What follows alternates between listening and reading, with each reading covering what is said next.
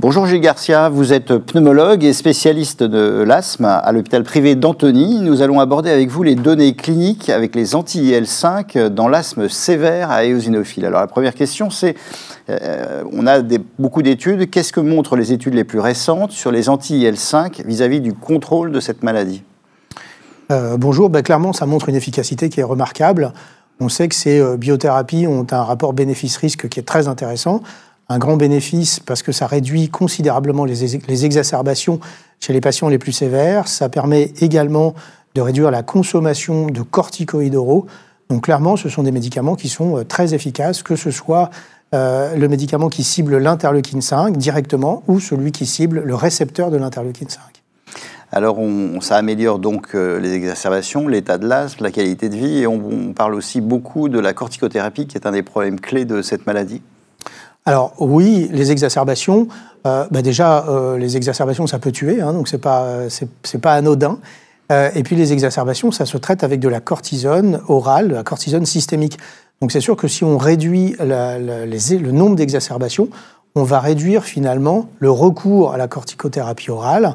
Et donc on va limiter la possibilité de, de voir ces malades on connaît, hein, qui sont des vieux asthmatiques, euh, qui ont eu euh, parfois des injections de Kenacort, ou des choses comme ça, qui ont euh, une ostéoporose, un amincissement cutané, des bleus tout le temps.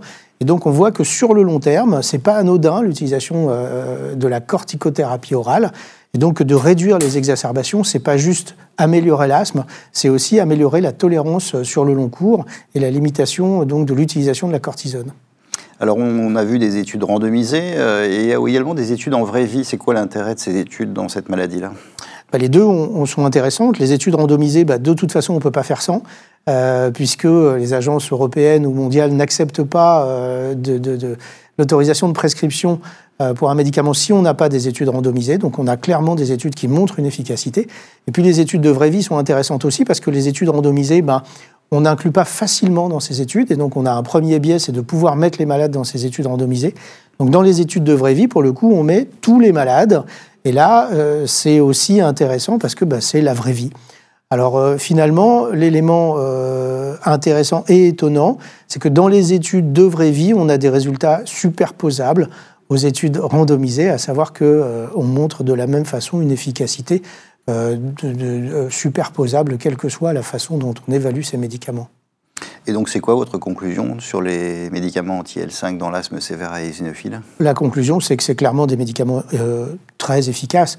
On a des répondeurs, des répondeurs intermédiaires, des non-répondeurs, mais chez les patients répondeurs, on peut avoir des réponses absolument spectaculaires avec des gens qui changent de vie hein, sur, en l'espace de 6 à 12 mois, alors que ça fait 10, 20, 30 ans qu'ils ont un asthme extrêmement sévère. Merci Jules Garcia. Je vous en prie.